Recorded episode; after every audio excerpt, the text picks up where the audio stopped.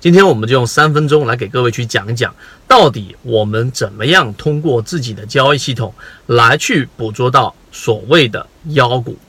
第一啊，妖股大家会以为它实际上呢是需要冒着巨大的风险去追涨，例如说前面的东方通讯、东方网络等等等等的龙头，必须要打板，必须要合按钮，必须要及时止损，必须要割肉，必须要知行合一等等等等啊，要求非常非常高，利润很高啊，风险也非常非常高。但在我们的自选板块当中，我们用中线盈利模式，第一，散户数量大幅减少，来选出中长线的个股；第二，我们知道新的一波牛市启动，就必须是要消灭一些低价股，所以我们会选择一些跌幅超过百分之五十，甚至百分之六十以上的低价股啊，十块钱以下的股票。第三啊，它有有过这个。短期内的启动，也就是我们说双龙战法和双龙战法的变形，前面能够出现过连续三个以上的涨停板，意味着资金非常强势，意味着它受到市场非常强的关注。那么如果它是昙花一现，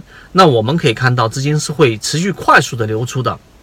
如果不是资金持续性的流进，就像我们说的飞乐音响，然后它连续的主力流进，连续性的流动资金翻红，并且在大盘昨天快速调整的过程当中，只是收出了一个十字星，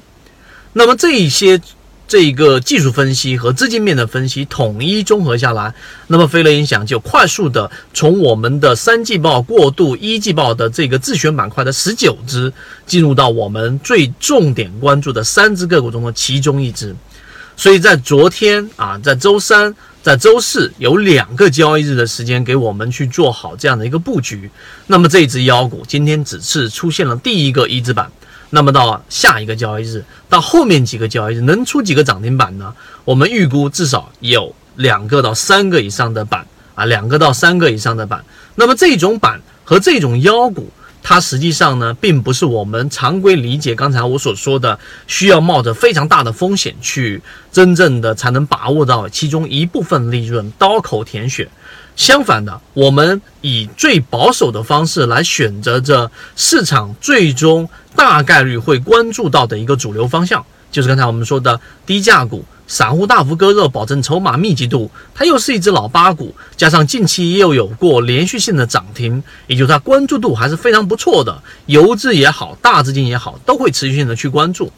只要你把刚才我讲的这个思路罗列，并且呈现在你面前，每一个观点、每一个条件的摆在你的桌面上的时候，你会发现，实际上我们所捕捉到的张江高科，我们所捕捉到的历史以来这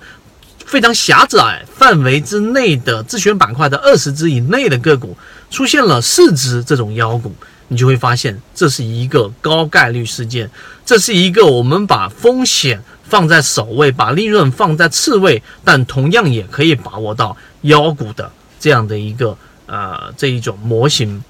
那如果你想要更多的去了解三只之外的另外两只，以及我们的自选板块当中包含着哪一些，我们有完整版的视频去专门讲解如何用我们的这种方法来捕捉到我们能捕捉到的妖股，拿到我们能拿到的利润。完整版视频，如果想要的话，可以直接找到我们。好，各位再见。